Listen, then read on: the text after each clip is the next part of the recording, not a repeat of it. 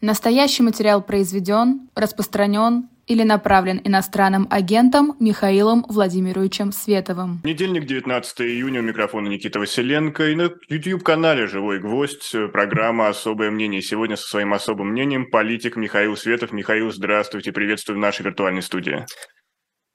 Да, здравствуйте, всех рад видеть. Никита, э, тоже рад видеть.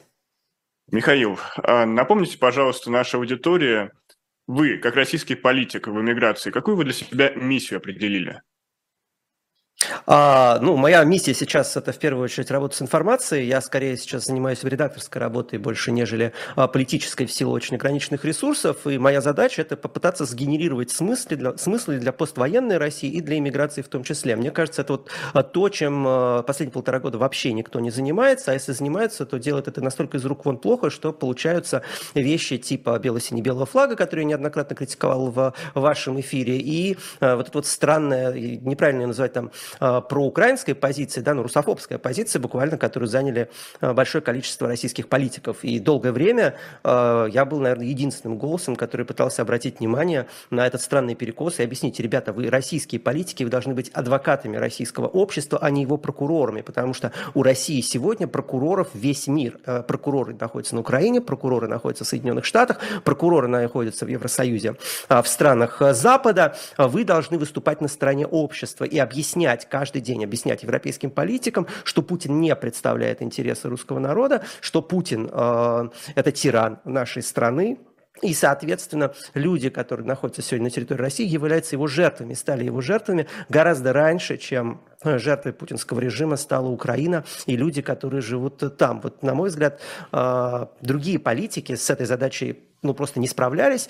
И я рад, что по большому количеству тем, в частности, по теме репарации, мое слово, оно на самом деле было решающим. Пусть э, многие, э, пусть э, мало кто сегодня это готов признать, но я вижу, как дискурс про репарацию просто изменился с выходом моего видео. Я вижу, как меняется тональность обсуждения, в том числе и российской политики, в том числе и поствоенной политики после каких-то моих высказываний. Поэтому вот с этой задачей я справляюсь, и я рад, что даже с тем ограниченным ресурсом, который у меня есть, мне удается работать с дискурсом. Это очень важно. К сожалению, да, мой ресурс ограничен, и это, в общем, то немногое, что я сейчас могу делать. Помимо точечной помощи, а, помимо точечной помощи политэмигрантам из моей собственной партии, из Либертарианской партии России, из Движения гражданского общества, а, где а, удается там помогать иногда финансово, иногда какими-то письмами людям получить там убежище тем, кто находится под преследованием в России. Но если говорить об общей позиции всех политиков, которые находятся сейчас в изгнании, в эмиграции, то все-таки какое направление приоритетнее? Остановить войну и снести путинский режим или представлять скажем так, правозащ... правозащиту тем россиянам, которые остались внутри России на фоне тех обвинений, которые циркулируют в Европе?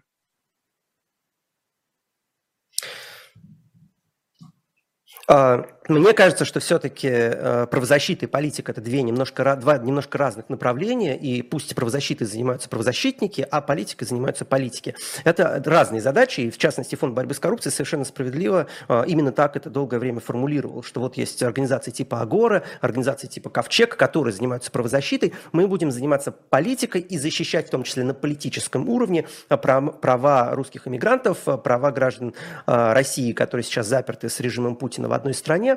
Вот э, мне кажется, эти две вещи нужно разводить. Это первое. А, теперь, э, что касается второй части вашего вопроса, задача политика в эмиграции сегодня, это относится ко всем, к Михаилу Ходорковскому, и ко мне, и к Фонду борьбы с коррупцией, и Гарри Каспарову, если бы он когда-нибудь захотел э, прислушаться к какому-то к критическому мнению. А, сегодня эта задача заключается в том, чтобы объяснять европейским политикам те ошибки, которые они совершают, которые помогают Путину мобилизовать вокруг себя людей и экономику. И, на мой взгляд, к сожалению, а, эта миссия за полтора года была абсолютно провалена. А, огромное количество мер, которые были приняты европейскими политиками, помогли Путину консолидировать вокруг себя общество за эти полтора года, а, не позволили сформироваться антивоенному движению единому, потому что есть э, антивоенное движение в России, есть антивоенное движение за границей, и они не слышат друг друга совершенно сегодня. И третье, Третье – это то, что позволило Путину удержать ресурсы внутри себя, которые он сейчас пускает на войну. А это, я посвящал этому и петицию, которую запускал движение «Гражданское общество», обращение именно к европейским политикам и с просьбой к российским политикам, к которым европейские и западные политики прислушиваются, донести эту мысль до них, что санкции, которые вы ввели в начале войны, значительное их количество, не все, разумеется. Есть точечные санкции, которые, которые ударяют по ближнему кругу а Путина. А, разумеется, а, их необходимо использовать для того, чтобы отрезать Путина от его кошельков, буквально для того, чтобы надавить на элиту. Это нормально. Но есть санкции, которые ударяют по обществу и совершенно не ударяют по режиму. От этих санкций нужно избавляться. Эти санкции приведут к тому, что люди начнут, э, наоборот, сближаться с Кремлем, потому что они будут видеть в Кремле буквально линию жизни для себя. И сейчас, к сожалению, спустя полтора года мы получаем первые плоды этого всего. И мы перед эфиром а, обсуждали темы, которые мне показались очень важными на прошлой неделе. И это, конечно, а, запуск развлекательного шоу а, Руслана Усачева на СТС, который прямое следствие двух очень важных событий, которые произошли за пол. Ну, Михаил, мы же должны это... вспомнить, что в свое время Руслан Усачев, да. он же ходил на встречи с Дмитрием Медведевым, он почти был прокремлевский блогер. Что тут удивительного? Нет, нет, а, смотрите, а, если мы рассматриваем а, поддержку Путина или людей, которые симпатизируют Путину, или там приспособленцев как некоторую константу, в таком случае политику как бы вообще у него нет работы. Это значит, что поддержка Путина, она фиксирована, и что мы с ней ничего не можем сделать. Но это же очевидно не так. И, разумеется, Руслану Усачева можно было поставить некоторые иные условия, в которых бы он с меньшей готовностью пошел работать на СТС. Я ни в коем случае не хочу сказать, что у него какой-то там благородный моральный облик. Не об этом речь речь. Нет, про облик Руслана Усачева все понятно про моральный.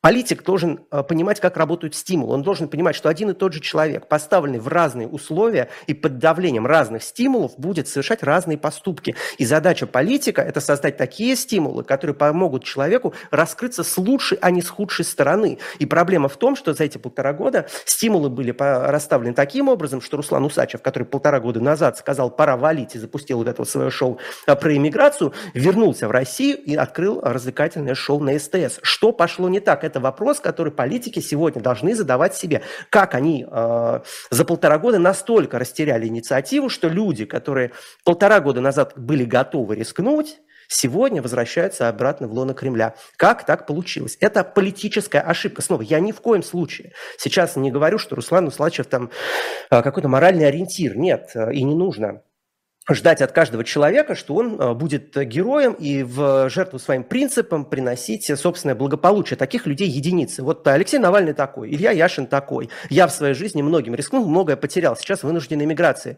э, нахожусь. Э, окей, такие люди бывают, но на вот этих единицах вы никогда не построите политические реформы, потому что задача политика, еще раз повторяю, в том числе тех единиц, которые способны идти против стимулов, которые способны чем-то жертвовать и чем-то рисковать, это каждую секунду времени осознавать, что э, они в одиночку Россию не изменят, они в одиночку Россию не спасут.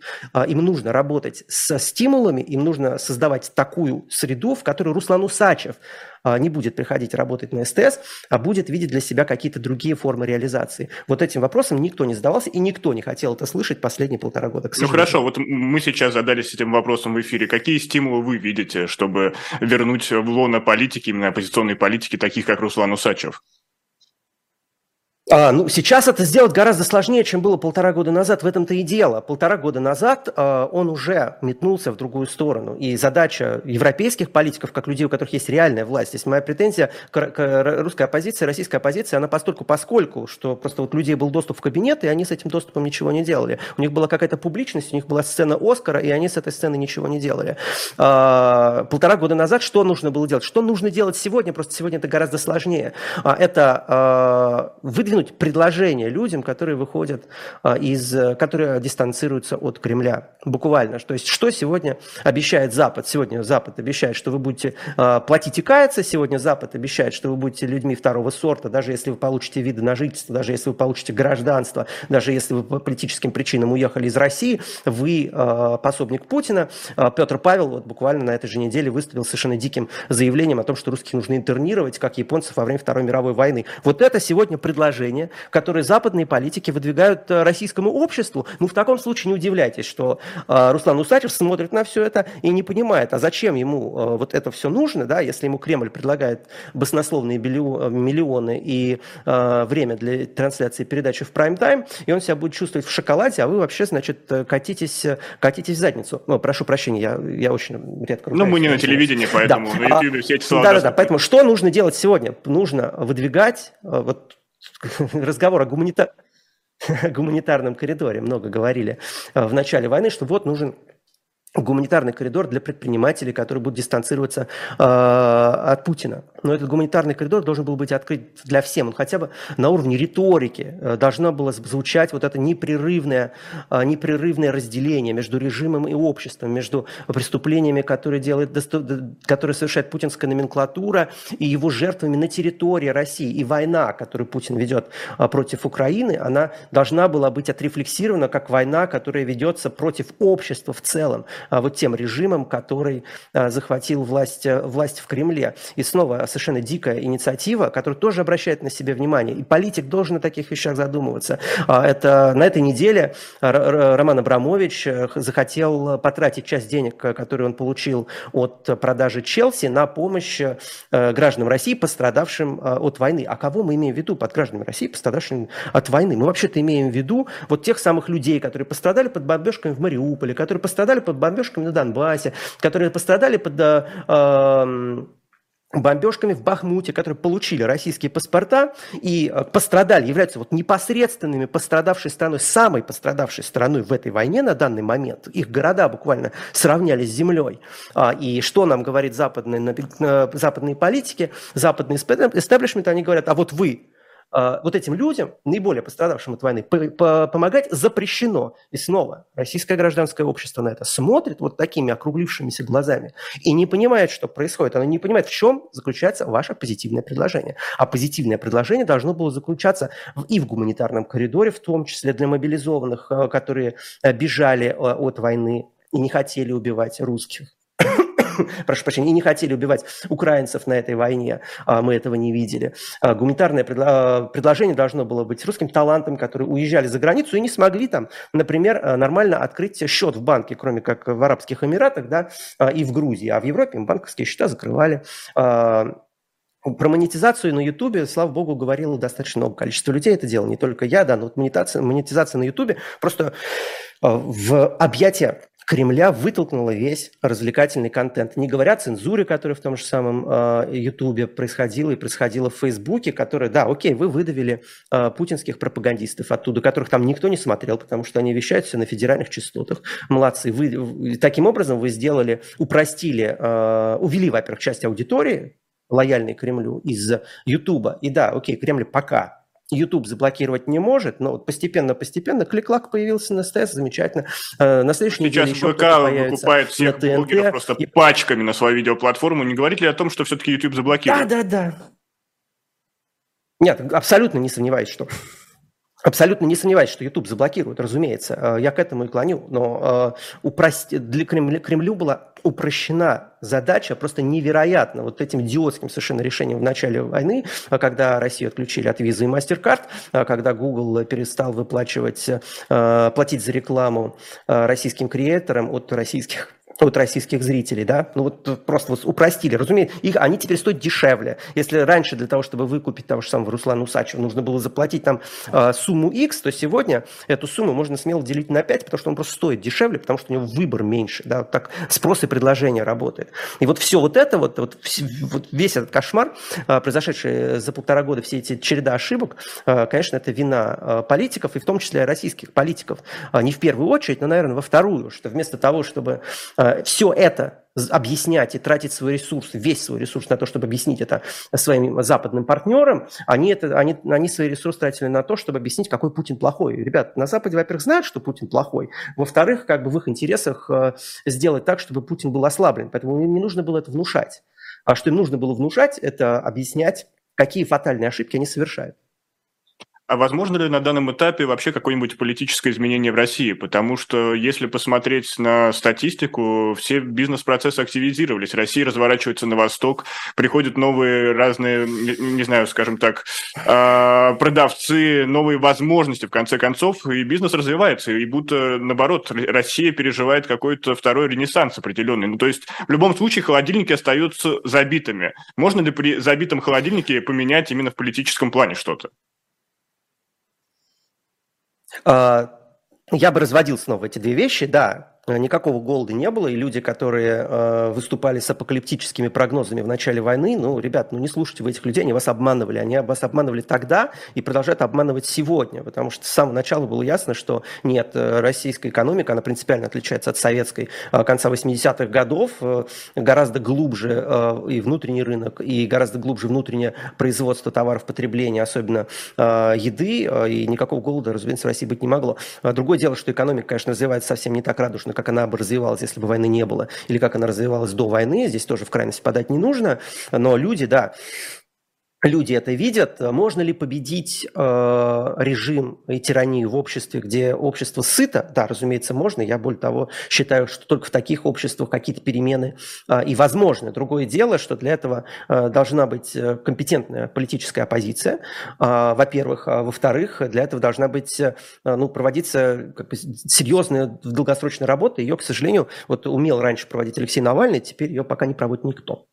Ну вот, Михаил, по поводу долгосрочной работы от Алексея Навального сегодня на фоне суда, которым, после которого может грозить 30 лет, а, и процесс, я напомню, закрыли, в его социальных сетях появилась новость о том, что он запускает антивоенный проект «Кандидат против войны», а, где он буквально описывает, что просто обзванивать россиян и объяснять, почему война – это плохо. Насколько в данный момент эта стратегия может быть эффективной? Или это просто вот очередная попытка, к сожалению, напомнить о том, что Алексей Навальный является федеральным политиком?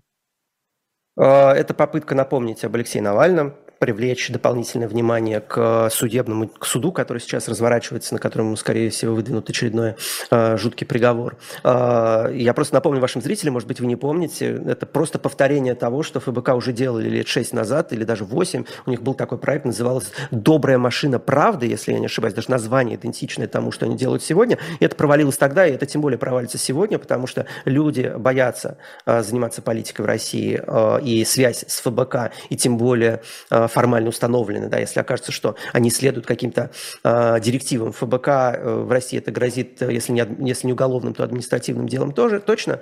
Э, сегодня, мне кажется, это вообще не способно сработать. Поэтому, да, я видел эту инициативу, и, и по реакциям в Твиттере Навального можно увидеть, что она не особо вызвала какое-то внимание. И, в общем, еще раз повторяю, это идея, которую 8 лет, э, попытка ее реализовать уже предпринималась, и она провалилась тогда.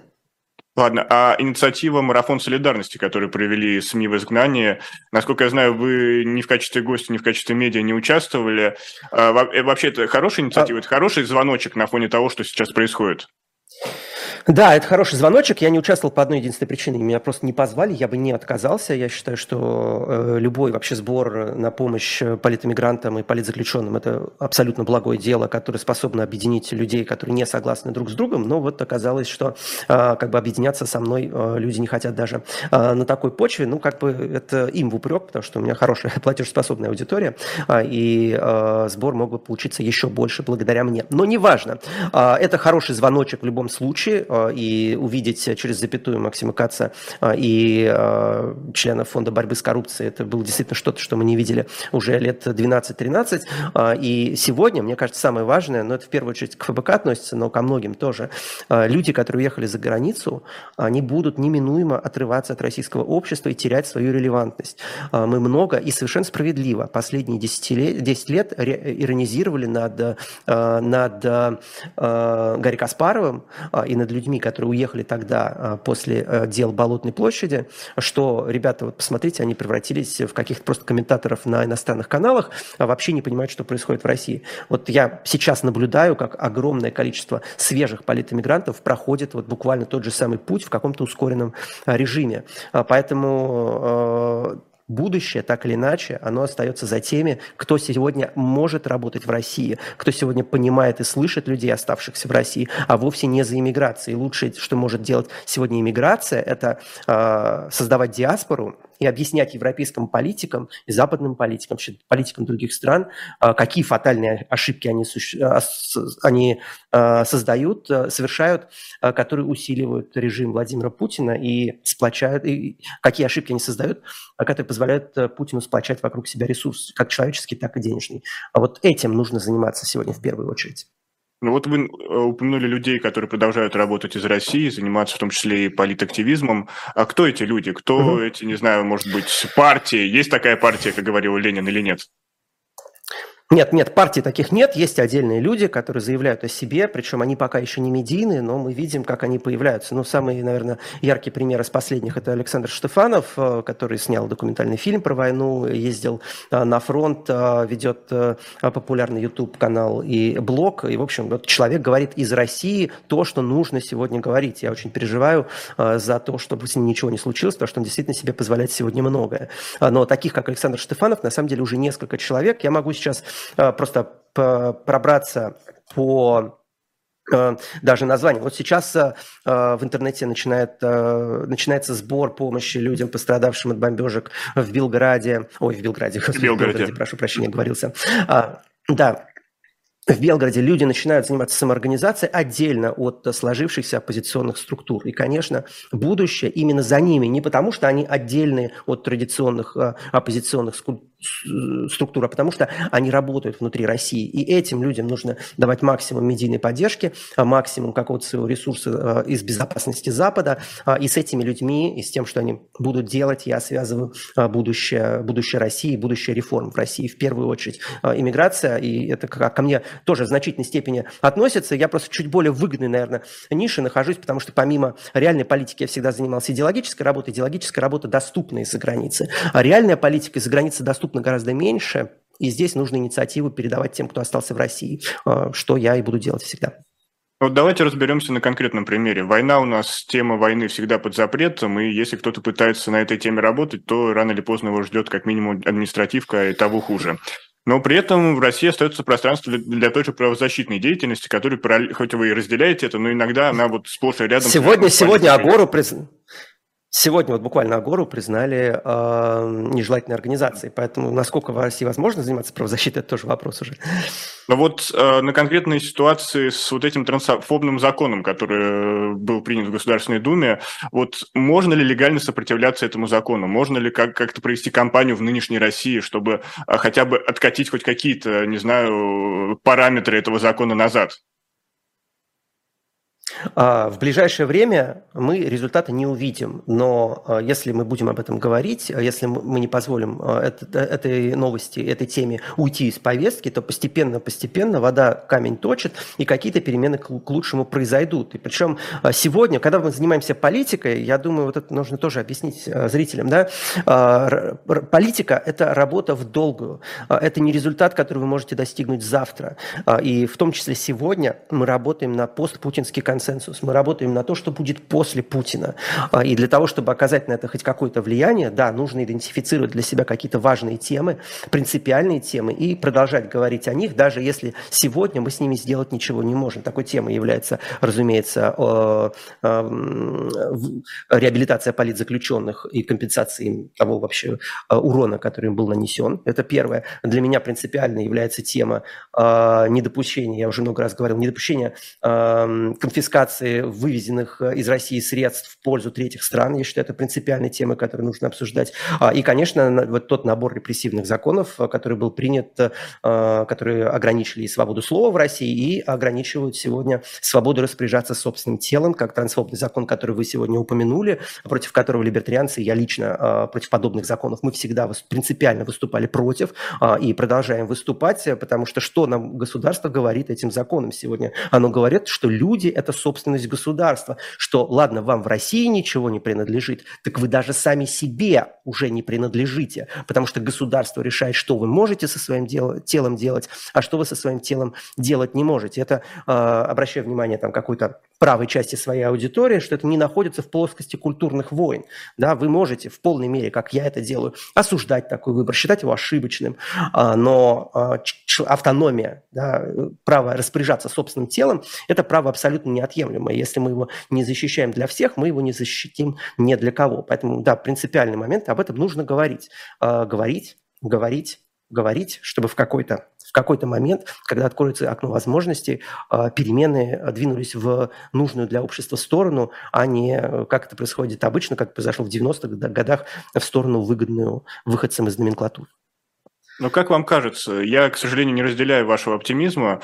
А насколько быстро эта повестка уйдет из э, нашего, не знаю, медиапространства? Потому что война, она каждый день ужасает какими-то новыми э, событиями, трагедиями. И вот этот трансофобный закон, каким бы он важен не был, важным бы не был, то он все равно кажется на фоне всего просто какой-то песчинкой в мире ужаса и трагедий. А, он сейчас и является песчинкой в мире ужаса, и трагедии, разумеется, но э, человек, да, все-таки существо достаточно многозадачное, и когда мы говорим о прекрасной России будущего, мы имеем в виду не просто Россию без войны, мы имеем в виду свободную Россию, реформированную Россию, мы имеем в виду Россию, в которой защищены права человека, э, защищена свобода ассоциации, э, защищена э, свобода предпринимательства, вот все те вещи, которые, собственно, и делают функционирующее общество. Поэтому э, что касается оптимизма, знаете, у Георгия Иванова есть э, такое э, прекрасное стихотворение «Я верю не в непобедимость зла, а только в неизбежность поражения». Вот и зло, оно тоже поражение обязательно потерпит, э, потому что вечного нет в живой природе, э, и в какой-то момент у нас будет шанс. Этим шансом необходимо воспользоваться. Это не значит, что он будет скоро, это не значит, что скоро закончится война, к сожалению. Михаил, ну у Георгия Иванова есть другое стихотворение «Хорошо, что нет царя, хорошо, что нет России, хорошо, что Бога нет». Оно гораздо более пессимистичное, и, к сожалению, тут мы двух Ивановых э, видим. Кстати, на, по поводу литературы и книг хотел напомнить нашим зрителям, во-первых, поддержите трансляцию лайком, поделитесь э, ею с друзьями, или зайдите просто в магазин shop.diletant.media, где вас сегодня ждет специальный лот, э, книга Александра, Александра, извините, вылетел из головы, Пумпянского, точно, Александра Пумпянского «Звездный мир Михаила Горбачева». Это эссе о яркой публичной политике Михаила Горбачева, и там много интересных сюжетов, которые даже не историкам будут очень интересны, просто потому что они были. Но, Михаил, вернемся в наш день, э, в наш сегодняшний день, и у нас э, есть еще, есть еще одна сила, которая считает себя частью оппозиции, хотя это, может быть, слишком звучит пафосно. Есть русский добровольческий корпус, который тоже называет себя противником Владимира Путина, противником действующего режима, и насколько а, вот оппозиционерам, которые собираются в Брюсселе, э, можно идти с ними сонаправленно к своей цели прекрасной России будущего, использовать как силовой ресурс. Вообще, возможно ли э, союз РДК и, вот, скажем, брюссельская оппозиция?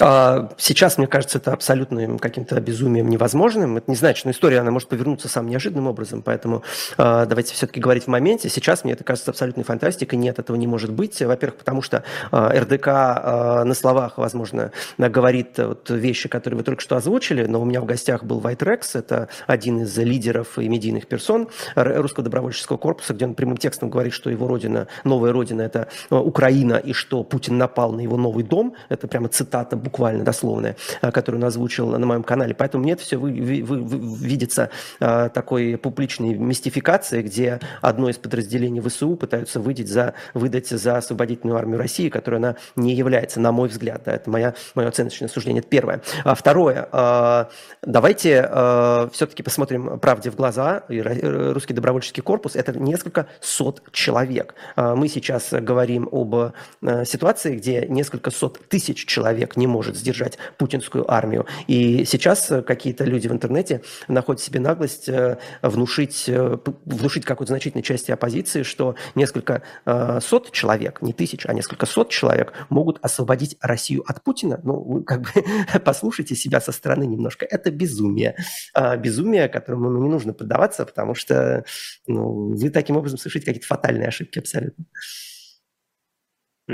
А, и самое главное, давайте, давайте, давайте еще, еще за одну мысль тогда дополню. А, ну и самое главное, еще раз, чтобы просто помещать в контекст заявления РДК, заявления а, людей, которые его поддерживают, что Владимир Путин сегодня признан легитимным президентом Российской Федерации всеми странами мира, всеми правительствами мира, что с Владимиром Путиным и его людьми ведут переговоры, ведут переговоры иностранные государства. РДК, как освободительное движение, не признано вообще никем. Понимаете, вас обманывают, когда вам внушают, что РДК э, это э, освободительная армия России, вас обманывают, потому что он не признан никем. Когда вам говорят, что РДК придет в Кремль, и кто будет признан? Денис Никитин будет признан новым лидером России? Ну, вы чуть-чуть порефлексируйте над происходящим, попытайтесь себе вот этот вот мир представить, э, который, который получится по итогам, э, по итогам того процесса, который вы себе представляете, да, и попытайтесь объяснить, что это будет за Россия, э, какая легитимность будет у Дениса Никитина а, и а, Возможно ли таким образом в России захватить власть? Ответ – нет, невозможно. По очень простой причине.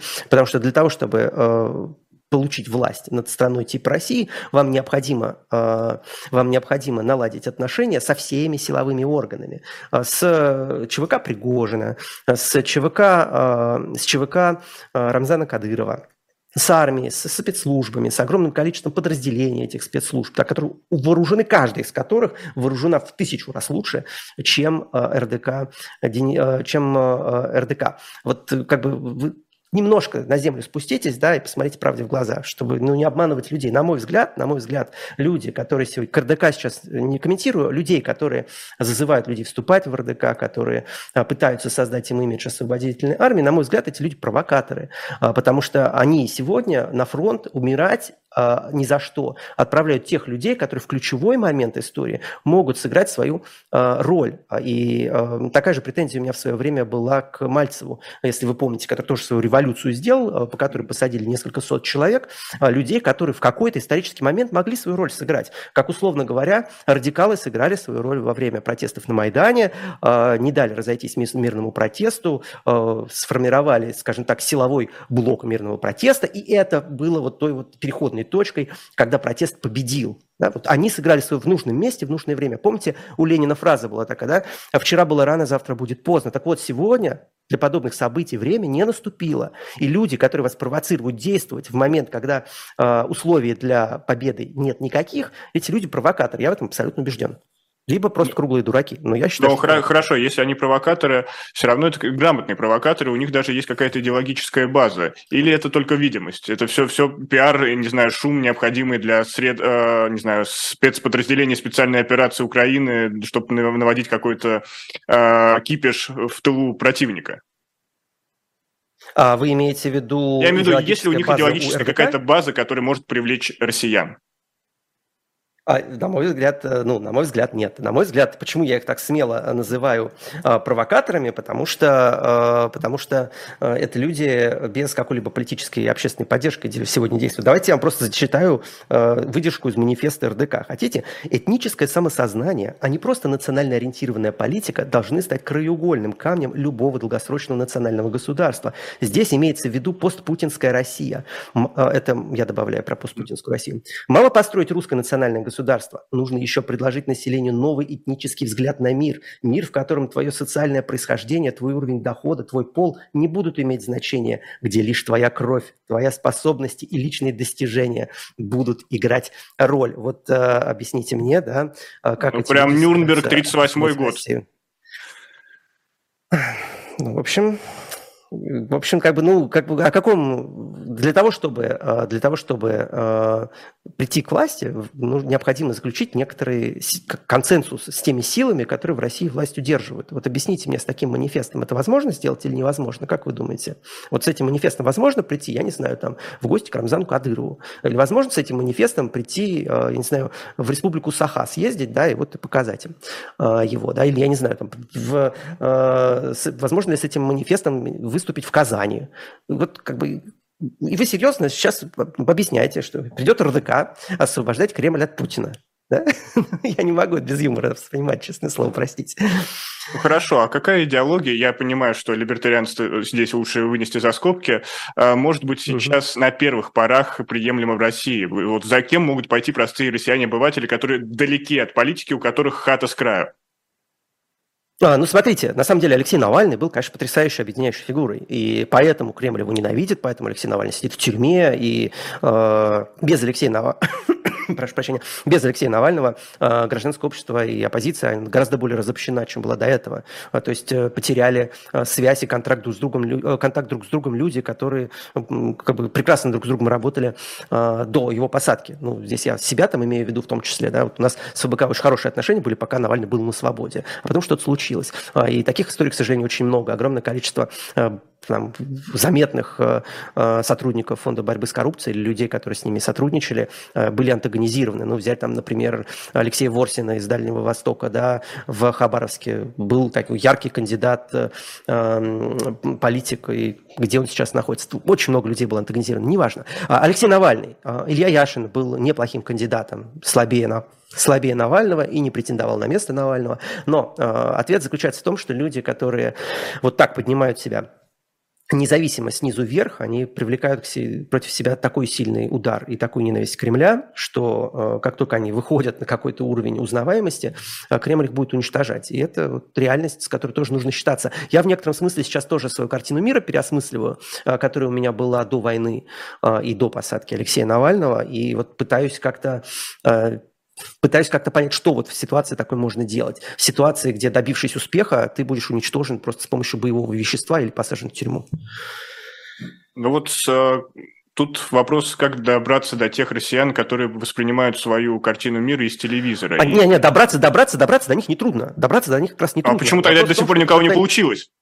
Нет, нет, это получилось у Алексея Навального, я вам объясняю, это получилось у Алексея Навального, поэтому он сидит. А это получалось у а, Ильи Яшина в меньшей степени, значительно, поэтому Илья Яшин сидит. А, у меня это в значительно меньшей степени получалось, да, поэтому я в эмиграции нахожусь, вынужденный.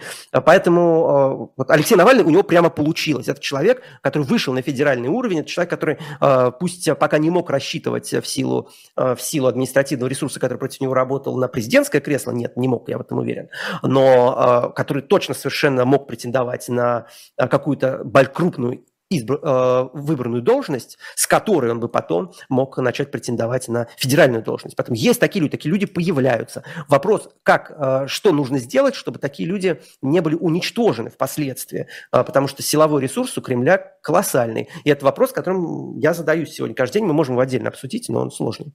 Ну, вот... а, я отвечу на ваш... Да, да, да. Да-да-да, а, отреагирую на вашу реплику. Что Алексей Навальный делал? А, правильно, а, нужно слышать запрос общества, нужно на него реагировать, нужно быть адвокатом общества, который ты рассчитываешь представлять. Это то, что забыли все политики, которые сейчас практически, которые сейчас находятся в эмиграции, что ваша задача быть его адвокатом, что ваша задача защищать общество от государства, от его политиков, что ваша задача, если вы оппозиционер, объяснять, в какое невыгодное положение действующий режим ставит вас и объяснять да, те беды, э, те беды, которые происходят в жизни у простых людей, э, объяснять их некомпетенции государства. Алексей Навальный с этим прекрасно справлялся. И речь не только про э, фильмы, которые они снимали, расследования, хотя они свою роль сыграли. И речь еще и чисто на риторическом уровне. Да? То есть Алексей Навальный никогда не ставил себя выше общества и никогда себя не противопоставлял обществу. Он говорил от лица общества. Это что-то, что вот, ну, э, в его команде сегодня не делает вообще никто. Я не понимаю, почему. Вы сейчас описали качество лидера, российского лидера, который может противостоять Кремлю и Путину. А какие слабые стороны есть у того самого угу. дракона, который сидит в Кремле, те точки, на которые можно надавить? Ох, ох, это вопрос на миллион, конечно. А, смотрите, а, Путин, а, Путина бан власть Путина за 23 года, э, она э, настолько укрепилась, что, мне кажется, именно слабых точек внутри нее практически не осталось. Это только какой-нибудь раскол, который нам не виден сегодня со стороны, э, который в какой-то момент может сыграть свою роковую роль. В хорошем смысле, да, не роковую, свою решающую роль может сыграть. А сейчас со стороны я не вижу узких мест, которые остались у государства. Поэтому мое предложение сегодня для общества в целом – оно заключается в том, что попытайтесь выжить, пока Путин не закончится. Вот Путин закончится, у нас точно всех будет шанс. Он будет небольшой, он будет очень короткий, но за это время можно будет совершить э, какой-то, историческое, какой-то исторический поступок, повлиять на то, как будет развиваться страна.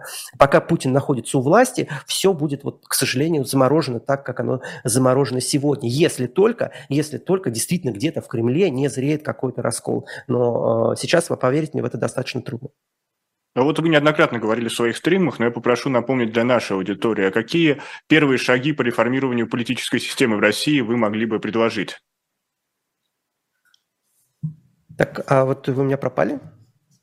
А мы немножечко пропали, но это бывает, но все равно а, еще раз, да, Михаил, повторю, какие первые шаги вы могли бы предложить а, на тот случай, когда нужно будет делать а, реформы в России, именно трансформировать ее политическую систему для того, чтобы а, не было в будущем попытки снова узурпировать власть?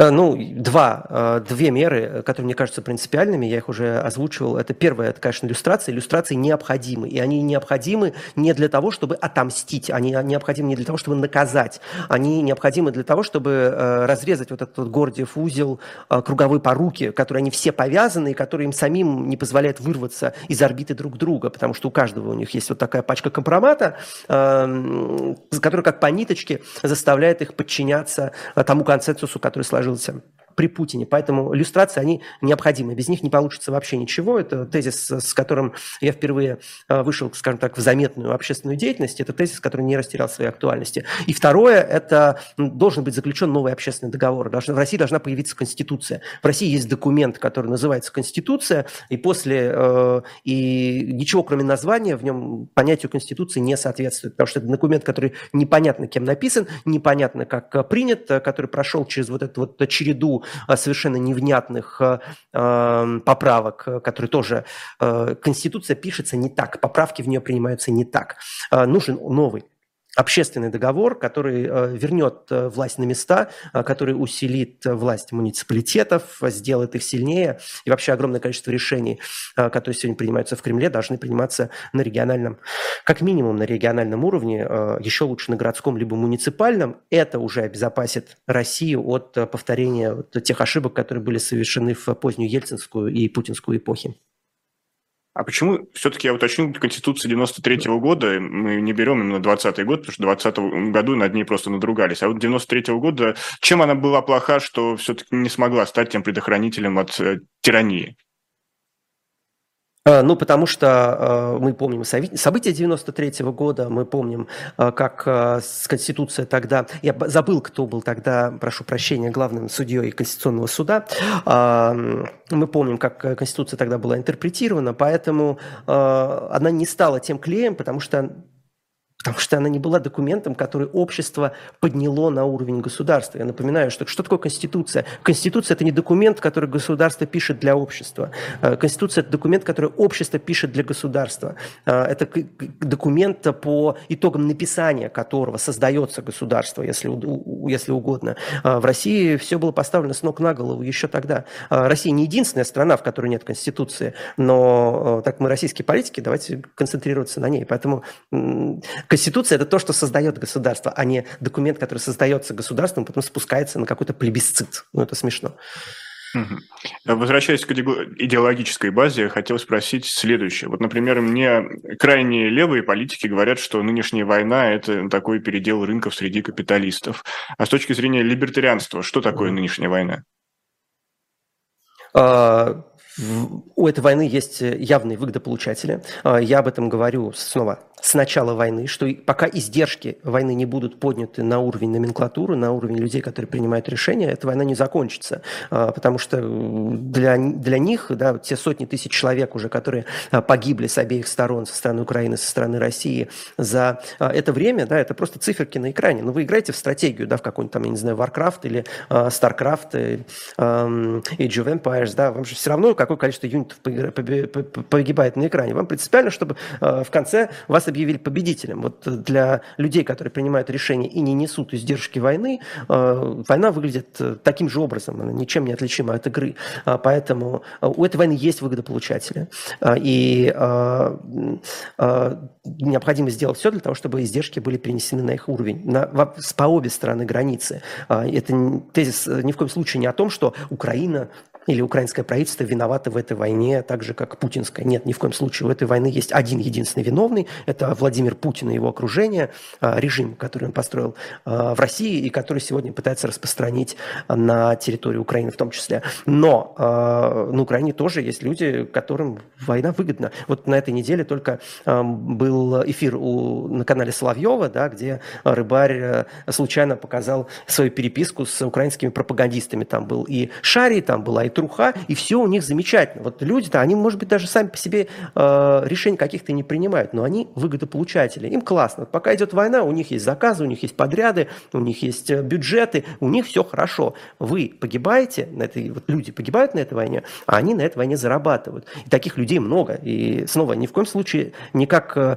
вменение вины это сейчас произношу, да, но давайте не ставить под сомнение, что а когда война закончится, а, и на этой войне сколько погиб, кто бы на этой войне не победил? Украина, вот представим, Украина проиграет, да, чисто представим. Да, но мы же понимаем, что у Владимира Зеленского все будет хорошо. Владимир Зеленский будет где-нибудь в Лос-Анджелесе, в каком-нибудь особняке жить, а, будет, а, все у него будет в порядке. В общем, издержки войны на него не распространились. Поэтому что он будет делать? Он будет делать все для того, чтобы в этой войне победить.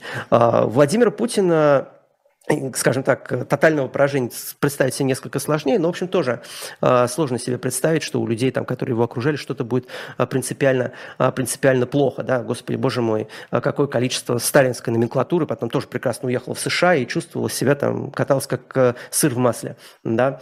И родственники Брежнева живут в они тоже в США живут, все правильно, и внучка Сталина там в США живут, все у них будет, все у их родственников будет замечательно. И Поэтому э, эту войну нужно воспринимать, и любую войну, не только эту, любую войну нужно воспринимать как войну, в которой э, ущерб э, несут совсем не те люди, которые извлекают из нее выгоду. И даже поражение в войне, э, и почему у меня такую реакцию вызывает обсуждение репараций, даже поражение в войне э, пытаются перенести на ту сторону, которая уже понесла от этой войны ущерб, потому что мы снова с вами хорошо э, отдаем себе отчет, да, что ущерб от войны понесут совсем не те люди, которые извлекали из нее выгоду. Вот так вот. Но вот среди тех, кому приписывают выгоду от этой войны, это Соединенные Штаты Америки и Китай. Сегодня проходят переговоры госсекретаря Блинкина с, ряд, с рядом китайских чиновников, в том числе с председателем Си. Насколько это действительно важные переговоры в контексте будущего мира? А, ну, Блинкен, Си, я думаю, сейчас обсуждают э, некоторые другие конфликты, в первую очередь, не только то, что происходит в России, но и а, конфликт, который назревает э, на территории Тайваня, а, конечно, значительный, потому что вся надежда Путина первый год войны, она была в том, что если Китай начнет войну, которую он давно анонсирует против Тайваня, то это отвлечет внимание мировой общественности от того, что происходит на Украине. А вторая ставка Путина была сделана на то, что он просто возьмет Запад измором. То есть даже если войны Э, в Китае не будет, э, то э, Путин продержится и год, и два, и три, а Западу в какой-то момент надоест спонсировать Украину, особенно после того, как Украина перестанет показывать, скажем так, чрезвычайно, чрезвычайный результат. Что, кстати, сегодня а, и происходит на наших глазах. А, последнюю неделю а, в западных СМИ выходит публикация, что контрнаступление идет не так, как рассчитывал Запад, и не, неплохо было бы сесть за переговоры. Путин умеет играть в долгу. Это его самая сильная черта. Это черта, которая его пронесла через эти 20 вот, извините, Михаил, чуть-чуть вас перебью. Многие говорят, что наоборот, да. Путин Путин не умеет играть долго, и он тактик, а не стратег, и из-за этого все его проблемы в политике. А, это, это, это, понимаете, в чем дело? Это Школа Путин, КГБ. Э, у Путина просто у Путина есть одна. Просто мне кажется, люди, которые так говорят, они не понимают, в чем заключаются стратегические задачи Путина. Да, он не умеет э, стратегически достигать каких-то в, в стратегическая задача Путина, она заключается в удержании власти. С этой властью Путин, э, с этой задачей Путин справляется ну, на 10 из 10. Он победил всех своих соперников, а у него огромное количество серьезных соперников было. Мы помним и тандем э, Примакова-Лужкова, мы помним Березовского, мы помним Ходорковского, э, мы помним вот Алексея Навального из последнего, да, Борис Немцов, вот все, вот, вот он всех этих людей победил. А его главная стратегическая задача с, решением, которым он справляется очень хорошо, заключается в том, чтобы удержать держаться у власти. А, и здесь э, никаких ошибок он не допускает. И его метод, которым он этих, этих успехов достигал, на самом деле очень прост. Он, он очень простой. Он знает, что э, у него много времени. Он в этом смысле как, китаец действует. У него много времени. Э, он сегодня, он, может быть, вас не победит. Да? Сегодня он может потерпеть поражение, но он будет делать то же самое завтра, он будет делать то же самое послезавтра, и вы в какой-то момент сдадитесь. И это сработало с... Это вот работало все эти 23 года, и шанс, что это сработает с Украиной, он тоже значительный, потому что Путин целеустремлен.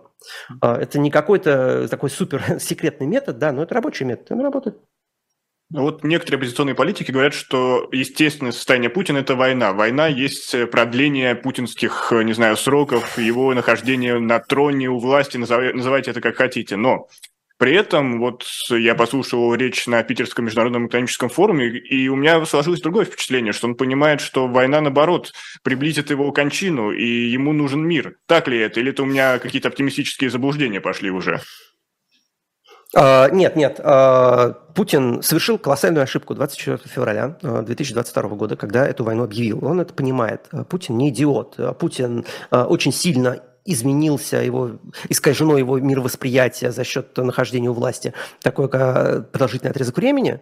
А, он оторван от реальности по огромному количеству вопросов, но то, что война идет не по плану, он понимает очень хорошо. И он понимает, что это была ошибка ее начать. А, согласен ли я с тезисом, что Путин – это война? Ну, в широком смысле согласен. Это пропагандистский тезис. Конечно, Путин – это нищета, Путин – это э, стагнация экономики, Путин – это война, которую он начал и за которую он э, в полной мере несет и вину, и ответственность. А, другое дело, что, а, напоминаю, вот вы говорите сейчас Путин война, да, но общество это поняло с какого года? С 2021, с 2022 на самом деле, потому что до этого вся политика Путина заключалась в том, что а, вся пропаганда Путина заключалась в том, что, наоборот, он решение проблемы войны. Помните, да, мочить в сортире террористов будем, ну, замочил же. Э, война, э, пусть тут огромной ценой, но она была прекращена в Чечне, э, и на протяжении 20 лет никакой войны не было. А, по крайней мере, в понимании э, гражданин России, да, человек, который там смотрит телевизор.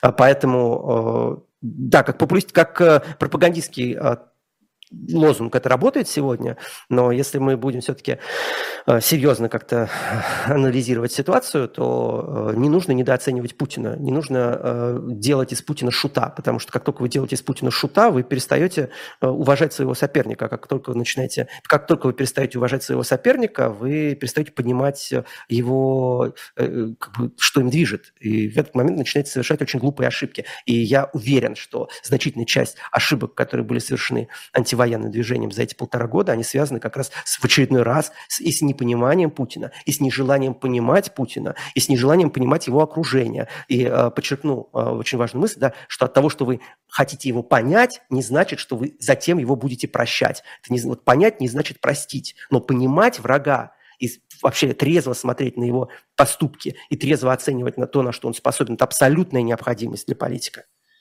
Тогда последний вопрос в рубрике «Прикладной путинизм». А миротворческая африканская миссия, которая прибыла в Петербург прямо из Киева с пересадкой в Варшаве, это срежиссированная история, чтобы показать, что Путин хочет мира, или за этим стоит что-то еще?